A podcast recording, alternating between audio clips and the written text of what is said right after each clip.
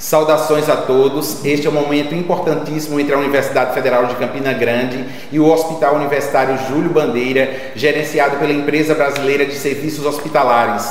O nosso hospital universitário, aqui representado por nossa superintendente, a professora Ana Paula Oliveira da Silva, e a Universidade Federal de Campina Grande, aqui representada pelo magnífico reitor Antônio Fernandes Filho, professor desta instituição.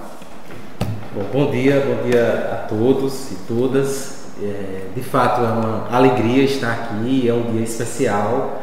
Nós temos e, e vamos tratar disso, boas notícias, excelentes notícias a dar à sociedade, à comunidade, é, sobretudo à acadêmica e também à sociedade em geral que termina né, sendo é, fortemente beneficiada pelas ações que a universidade, que os, os seus hospitais prestam serviços únicos e ímpares né, nas, nas, suas especialidades à sociedade. Então é sempre muito bom conversar sobre isso né, nessa roda de conversa onde a gente vai falar sobre uma série de assuntos como ampliação, a ampliação não só de leitos, mas ampliação de serviços, de programas né, de residências, né, na área do ensino que está sendo fortemente é, incentivada, impactada por as, por as ações que a universidade tem feito e a própria EBSER apoiado e conduzido muito, de forma muito positiva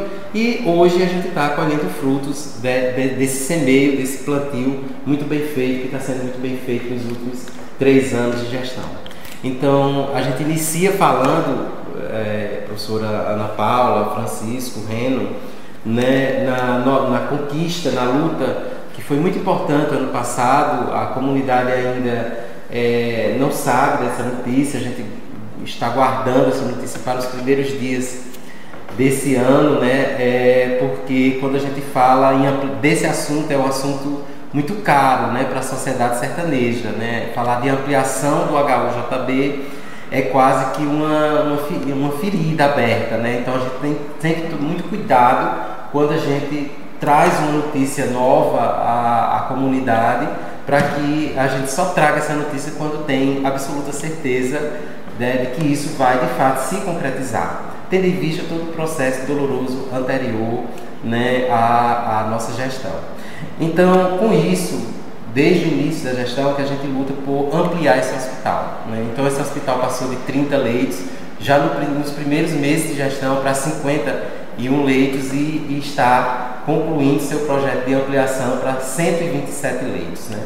Contudo, nós precisávamos de recursos para tocar né, esse projeto quando de sua conclusão e a entrega do projeto executivo. Então a gente foi, nós fomos informados enquanto universidade, o ano passado, já no finalzinho do ano passado, que não só o HUJB, mas também o HUJB e o HUAC, os dois hospitais é, da UFCG estão, foram contemplados no, no, plano de aceleração do crescimento do PAC nacional e o HUJB receberá cerca de 20 milhões para iniciar seu processo de ampliação. Então, para a gente é uma grande alegria, porque a gente sabe muito bem o que perdeu quando conquistamos 25 milhões, isso foi é, devolvido né, à época né, por outras gestões e a gente conseguiu, graças a Deus, é, com muito esforço, com muito com, com muita persistência, né, insistência e esperança, porque o que nos move é a esperança de ver isso realmente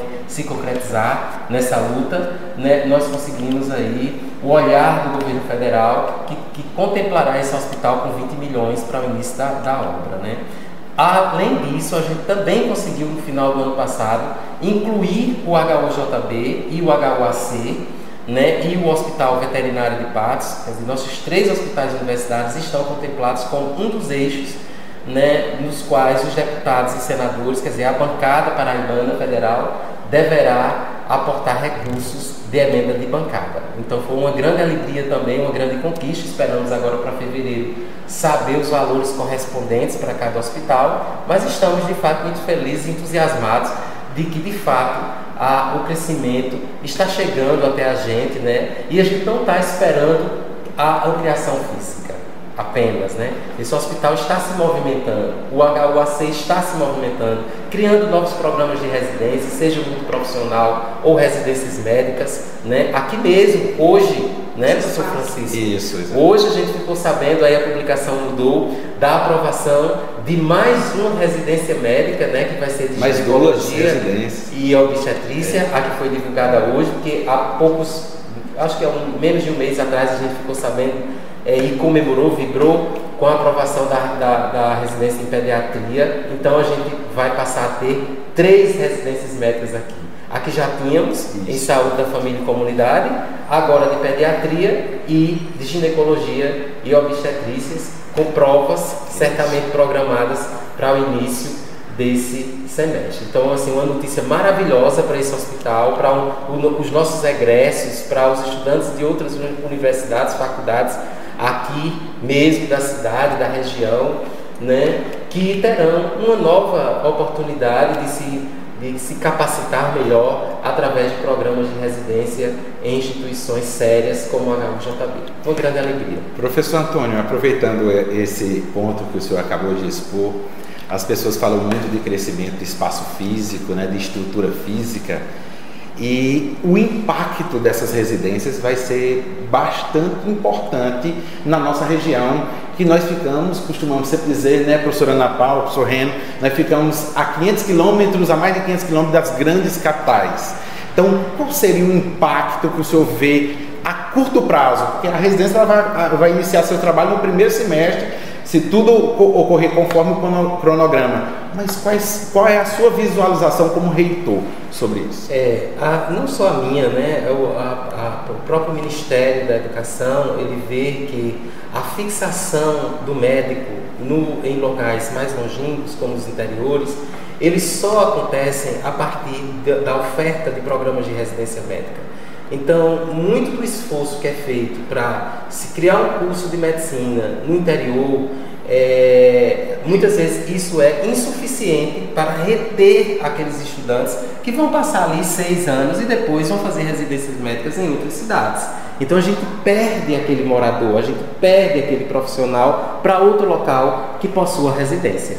Então a criação de programas de residência em hospitais como esse que está no interior do interior, lá no sertão, na, na região fronteirística, é motivo de grande alegria, não só para esta universidade, mas eu tenho certeza que para todo o governo federal que está investindo recursos através do Ministério da Saúde, do Ministério da Educação, né, quando a universidade, que empolgada com toda essa mudança que está ocorrendo, é, incentiva seu quadro de professores da área de saúde, por exemplo, a gente está falando aqui muito da área de saúde, porque o motivo é o hospital, né? mas a gente tem ações na, na, em outras áreas, ações como essa, igualmente como essa, de fortalecimento da capacitação do nosso quadro docente. E nós estamos agora capacitando 20 professores nossos da medicina e da enfermagem. Né? Então são 29 doutores que vão ser incluídos aí, vão, vão passar a ser doutores, já são professores nossos e estão se capacitando e se tornando doutores. Então, nós não estamos investindo apenas no nosso aluno, mas nós estamos valorizando todo o conjunto que terminará valorizando a capacidade, a formação desse aluno, que vai ficar cada vez melhor quando ele tem um professor mais capacitado, quando ele tem um servidor também mais capacitado, que a gente também está investindo nos nossos servidores técnicos administrativos, inclusive com o concurso, daqui a pouco vai acontecer, né, com 150 vagas. Então tem muita coisa acontecendo que está nos motivando bastante. O senhor o está falando, e eu estou me lembrando da professora Ana Paula, que é professora também do nosso curso de medicina, a professora Ana Paula, que vivenciou esses últimos anos à frente da superintendência. Aqui temos a presença também de, de professor Reno, é, que representa a professora Jônica, né, que nesse momento está tá de férias. E a senhora que, que, viu esse hospital em todas as suas fases, né, em todo o seu, o seu processo, eu acompanhei uma parte desse, desse processo. As residências, especificamente em medicina, vão trazer quais modificações? Porque me parece que a pediatria, por exemplo, é, o Hospital Universitário Júlio Bandeira chegou a convocar mais de 3 mil pediatras do concurso nacional da rede ABC e nós não tivemos a vinda desses pediatras em virtude até das dificuldades que tivemos junto aos órgãos de controle explicando a situação. Qual esse impacto, professora? Então, professor, professor Francisco, professor Antônio, só para endossar realmente o que o professor Antônio Fernandes falou aqui com relação à fixação de profissionais é, com as residências médicas e para endossar a fala dele, é, nós temos um co-irmão, o Hospital Universitário Ana Bezerra, aqui no interior do Rio Grande do Norte, que é o hospital que fica em Santa Cruz, que não é tão interior como o nosso, mas eles já têm alguns programas de residência, inclusive mais do que os nossos, né? E que já tem pesquisas, inclusive, que mostram que os profissionais que lá concluem residência ficam na região. Então, realmente, a residência médica é um instrumento de fixação de médicos. A gente viu realmente um problema, a gente viveu um problema muito grande e a gente ainda tem, porque a gente ainda tem lacuna assistencial aqui na pediatria. A gente precisa captar mais pediatras para o nosso serviço. E aí a perspectiva é que esses profissionais fiquem na região. A gente já tem expectativas muito grandes, inclusive dos nossos alunos, né? E de alguns que já concluíram a residência em medicina de família, de concorrer a essa residência. A gente espera que tenha assim uma adesão muito grande. A gente espera, não, a gente já conta com essa certeza que vai ter uma adesão muito grande, não só para a pediatria, mas para a ginecologia obstetrícia também. A gente tem hoje uma maternidade aqui na cidade de Cajazeiro que carece de profissionais obstetras. Então, a nossa expectativa realmente é que a gente consiga fixar esses profissionais aqui em Cajazeiras e assim preencha toda a lacuna assistencial dentro dessas especialidades.